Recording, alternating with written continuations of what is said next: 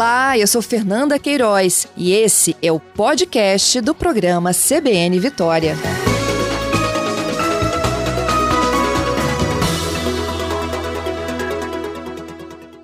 Presidente, bom dia. Bom dia, bom dia a todos os ouvintes da Rádio CBN. Pois é, estamos num domingo tão importante, né, de segundo turno para quatro cidades aqui do Espírito Santo.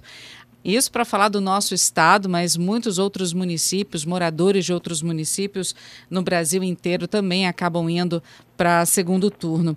Mas vamos falar um pouco sobre a expectativa a partir de 1 de janeiro de 2021. Quais são os principais desafios dos próximos gestores à frente dos municípios capixabas, na sua visão, presidente? Bem, é, os prefeitos que irão assumir o mandato a partir de 1 de janeiro do próximo ano é, vão ter diversos desafios é, que terão que ser assumidos logo no início da gestão. É, nós tivemos uma eleição prorrogada e isso trouxe é, alguns prefeitos que foram eleitos pela primeira vez, né? É, uma, uma questão de não ter um pouco tempo para fazer uma equipe de transição, então isso já prejudica o início do, do, do da próxima gestão, porque é, a eleição foi prorrogada e a, os municípios da Grande Vitória, quatro grandes municípios em segundo turno, isso vai fazer com que muitos prefeitos assumam a, é, ainda é, sem conhecer toda a máquina pública, né? Então esse já inicia já com o desafio de conhecer a máquina pública.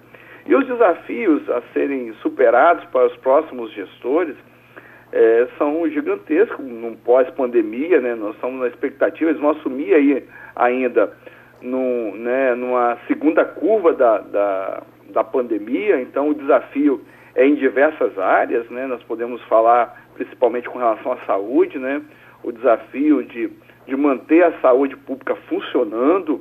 Nós temos dados da, do COSEMES, né? Nós temos é, um número de procedimentos é, iniciais, é, ambulatoriais né, e hospitalares que não foram realizados durante o período da pandemia, porque a população é, ficou recolhida e acabou não tendo uma assistência básica, automaticamente é, é, isso aumenta e agrava é, para a média e alta complexidade e aumenta o custo ainda maior da saúde para o próximo ano.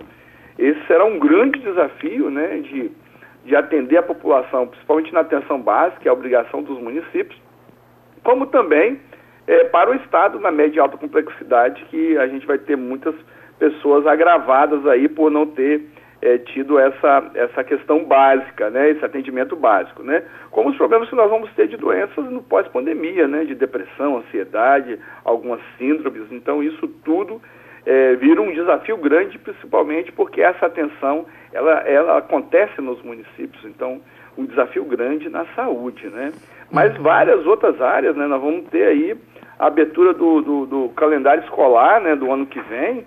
E como vai ser esse calendário escolar? É um, um desafio a ser superado para os novos gestores. Né? A educação no pós-pandemia.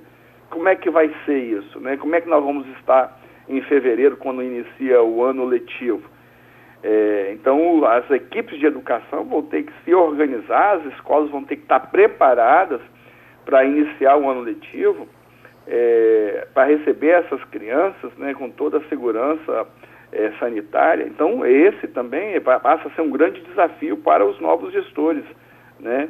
O desemprego. O desemprego é um, né, um, o número de famílias hoje, o número de pessoas em vulnerabilidade social é gigantesco, porque muitas pessoas perderam o emprego. E aí o desafio é ainda maior para a assistência social dos municípios, né, de atender essas famílias né, de dar a condição de vida para essas pessoas, principalmente com atendimento à alimentação, cestas básicas. Então, assim, é um desafio para os novos gestores é assumir essa responsabilidade no momento em que nós estamos passando num ano de muita dificuldade de arrecadação, muitos, menos recursos no cofre dos municípios, né, a queda de receita ela ela está né, clara para todos nós em todas as áreas e uh, os, os prefeitos que estão assumindo o mandato pela primeira vez, né, não são prefeitos reeleitos, o desafio é ainda maior que é conhecer a máquina pública. É, eu queria voltar um pouco nesse ponto, porque normalmente, sem uma pandemia, é, as eleições são feitas no mês de outubro, entre primeiro e segundo turno, tudo fica no mês de outubro. Então, resta aí novembro e dezembro para que o novo futuro prefeito né, tenha um conhecimento um pouco maior do que ele vai encarar. É, bom, dessa vez só vai ter basicamente o mês de dezembro, que ainda assim é um mês. Dias úteis? São Se poucos dias úteis. analisar poucos dias úteis. O período de dezembro é o período de festas.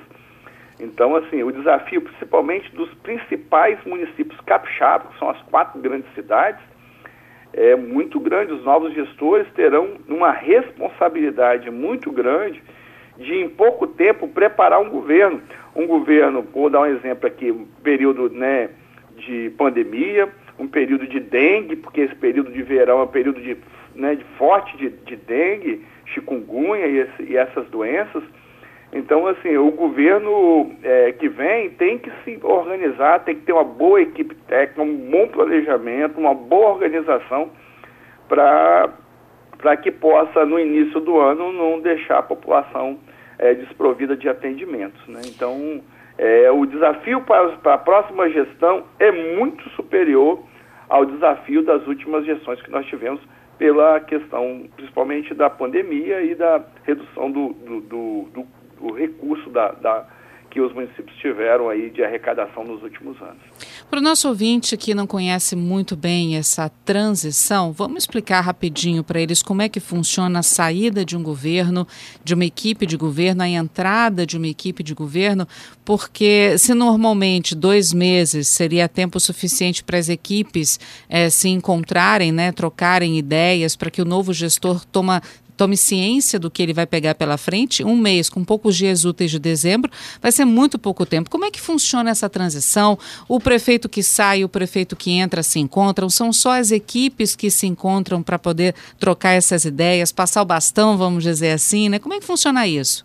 Bem, o que é de praxe entre as, as prefeituras, né, depois de um movimento democrático, que é as eleições, é que o prefeito eleito possa montar uma equipe de transição, essa equipe de transição são técnicos, pessoas experientes de máquina pública, que conheçam a máquina pública nas diversas áreas.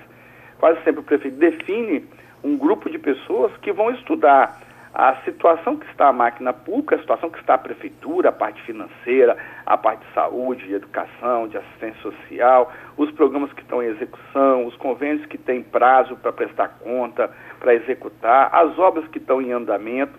Então, o que, que essa equipe de transição, esses técnicos fazem? Faz todo esse levantamento para que no dia 1 de janeiro possa iniciar o mandato com conhecimento. Diferente do momento que nós estamos vivendo hoje, porque essa equipe de transição, ela, para as grandes cidades, as quatro grandes cidades que estão no segundo turno, que vai ter nesse final, de, né, nesse, nesse domingo de eleição, ele vai ter é, a definição dos seus prefeitos, ele tem muito pouco tempo útil de dias úteis uhum. para fazer esse trabalho. Então, assim, possivelmente essa transição entra em janeiro também de conhecimento da máquina para que possa executar, mesmo num momento tão difícil que nós estamos vivendo, que é o momento necessário de conhecimento da máquina para que possa executar políticas públicas, principalmente preservação à vida, que é o período aí do Covid, né, da, da pandemia. Quer dizer, é literalmente trocar o pneu com o carro andando, né? Justamente, né? O município precisa conhecer, o gestor precisa conhecer a máquina e planejar ela.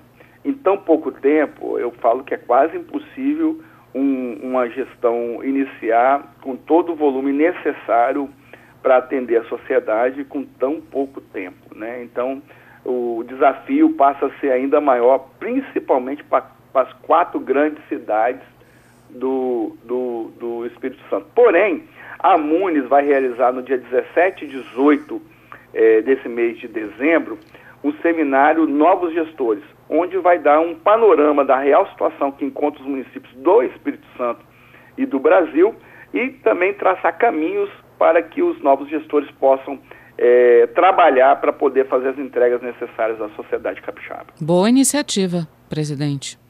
Excelente é, a Munis, iniciativa. É, a Munis propõe, durante todo o seu, né, a, a, as gestões da Munis, eventos que capacitam e preparam os gestores para, para a execução de políticas públicas. Uhum. E como nós estamos vivendo um momento muito difícil agora, a Munis vai realizar um evento em parceria com o governo do estado e o SEBRAE, para que a gente possa orientar os novos prefeitos, é, para que eles possam já iniciar o seu ano aí com um pouco mais de conhecimento. Virtual, né? Porque por conta da pandemia não dá para encontrar com todo mundo, né? É, nós estamos, nós estamos é, trabalhando para ele ser presencial somente para os prefeitos, né? Fazendo toda é, a questão sanitária. Nós vamos fazer um espaço muito grande, que é no centro de convenções, é, num espaço que cabe duas mil pessoas, nós vamos fazer para 150 pessoas. Então, assim, uma coisa muito cuidado e também vai, ter, vai ser virtual e presencial para os prefeitos e vice-prefeitos. Hum, entendi. Então, parte presencial, parte virtual, mas cumprindo todos os protocolos sanitários né, de Isso biossegurança. Mesmo. Isso mesmo. Bom, prefeito, passado aí esse, essa troca de ideias entre os gestores antigos, os gestores novos, um treinamento que vai ser feito também é, junto à Munes, o prefeito entra com o desafio também de encarar, além de todos esses problemas, a maioria relacionada à pandemia do coronavírus, né, uma coisa vai puxando a outra, mas também uma nova Câmara de Vereadores, né, porque nós tivemos uma renovação bem grande em praticamente todas as cidades do Espírito Santo. Como é que é essa relação prefeito-Câmara de Vereadores? É, esse é um desafio para as cidades, né, de, principalmente quando você tem renovação, é, mas eu acredito que os prefeitos nesse primeiro momento, até os próprios vereadores é, vão estar trabalhando em conjunto, porque o desafio não é só do prefeito. Quem governa a cidade são as câmaras de vereadores né, e o prefeito. Então, assim, os vereadores precisam ajudar o prefeito nesse momento de início de governo. E é claro, o prefeito tem que fazer seu, o seu trabalho de articulação política para que ele tenha tranquilidade para executar o seu, o seu trabalho. Mas os vereadores que estão iniciando o mandato, aqueles que estão me ouvindo, é muito importante nesse início de mandato que os vereadores ajudem o prefeito, porque o desafio não é só do prefeito, o desafio é de todos que vão ajudar a governar a cidade. Então, uhum. os, os vereadores precisam ajudar para que o prefeito possa executar eh, as políticas públicas necessárias para a população, mas nesse momento difícil nós temos que juntar as forças. Né? É realmente é importante que esses vereadores participem efetivamente do trabalho inicial para que o prefeito possa ter a tranquilidade para poder fazer as entregas necessárias à população. Soma-se a isso também uma relação que deve ser saudável, precisa ser saudável com o governo do estado e, por que não dizer, com o governo federal também, né? Sim, nós temos um governador que ele é muito próximo dos prefeitos, né? O governador Casagrande, ele tem uma relação de proximidade com todos os prefeitos, independente da questão partidária, e isso é importante para, para os capixabas. Então, a relação com o governo do Estado ela é, é de uma importância muito grande para as cidades, como a relação com o governo federal, com a bancada federal, com a bancada estadual, né, para que eles possam é, buscar recursos tão necessários para os municípios nesse momento de pandemia, principalmente porque existe uma redução na capacidade de investimento dos municípios do Espírito Santo, fruto da queda da arrecadação. Então nós vamos precisar de união de forças, né, os capixabas, as lideranças políticas, os deputados estaduais, federais, o governo do estado eh, e os prefeitos possam se unir eh, para que a gente possa ter investimentos e atender, atender os anseios aí da nossa, da nossa população. Bom, se um candidato, né, no caso vamos falar das eleições municipais, é, se ele entra muitas vezes com a maioria, tem aquela minoria que não gosta muito de quem ganhou, né? A gente sempre uhum. sabe que não dá para agradar todo mundo, mas para esses eleitores que não tiveram seus candidatos é, à frente das eleições, aqueles que, que, é, que seus candidatos perderam, o que o senhor falaria para essa população? Porque para quem ganhou tá ótimo, tá tudo bem, eles estão felizes. Mas para as pessoas que votaram em determinada pessoa que não ganhou, qual o recado para esse tipo de público, para essa população, já que teremos, querendo ou não, novos gestores né, à frente dos municípios? A eleição, ela terminou, é, foi eleito, esse eleito, ele não, ele foi, ele foi eleito por uma população, por um número de votos, mas ele passa a ser prefeito de toda uma cidade. Ele é prefeito de quem votou nele e ele é prefeito de quem também não votou nele. Então, a população, ela precisa apoiar o seu gestor, que foi escolhido pela maioria da, da sua população, da sua cidade, apoiá-lo porque nós precisamos de uma união de forças agora. A questão de oposição e crítica, desde que ela seja construtiva, ela é importante para a democracia, importante para o gestor. É necessário que as pessoas que veem aquilo que ela não concorda, aquilo que está errado, que ela possa falar e fazer as críticas necessárias. Nesse momento, o que eu posso falar para essas pessoas é que, se tiver que fazer alguma crítica, faça uma crítica construtiva, propondo a solução para aquele problema que foi identificado, né? E mas que a gente possa é, nessa nova gestão, com os novos prefeitos, com pessoas que querem fazer o seu melhor, porque o prefeito quer fazer o seu melhor, quer fazer uma grande gestão, que as pessoas possam apoiá-lo, né? Às vezes tem que fazer algumas medidas mais duras, mais firmes, mas sempre com o interesse de fazer o melhor para a sua cidade, para a sua população.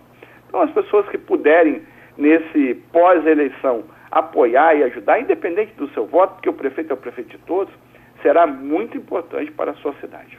Bom, do outro lado, tem aqueles que ganharam e muitas vezes o eleitor se acomoda achando que o candidato, o prefeito, o vereador vai fazer tudo sozinho. Mas a participação deve continuar, não? Ela é importante, nós temos hoje é, o que nós não tínhamos no passado, que são leis que elas é, ajudam para que a sociedade possa fiscalizar, possa ter mais transparência, possa buscar mais informação, porque hoje tem uma lei de acesso à informação. Então a sociedade hoje ela pode sim participar da gestão, acompanhar a gestão de perto e em cima disso fiscalizar para que é, os, os recursos, né, o recurso dos municípios sejam melhor aplicados e que ele seja realmente voltado para a sociedade, voltado para melhoria e principalmente para atender as pessoas, as famílias que mais precisam. Presidente, muito obrigada por conversar conosco aqui na CBN Vitória. Eu que agradeço a oportunidade, então, assim, num domingo de eleição, tão importante para o nosso país, tão importante para o nosso estado, quatro cidades capixabas é, que são as mais importantes do Espírito Santo, onde concentra o maior volume é, de população, é que a gente possa ter uma, uma eleição, é, né, que ela seja uma eleição boa para essa cidade, que os eleitos possam fazer a diferença, porque é isso que a nossa sociedade quer. Obrigada. Muito obrigado. Bom dia para o senhor. Bom dia.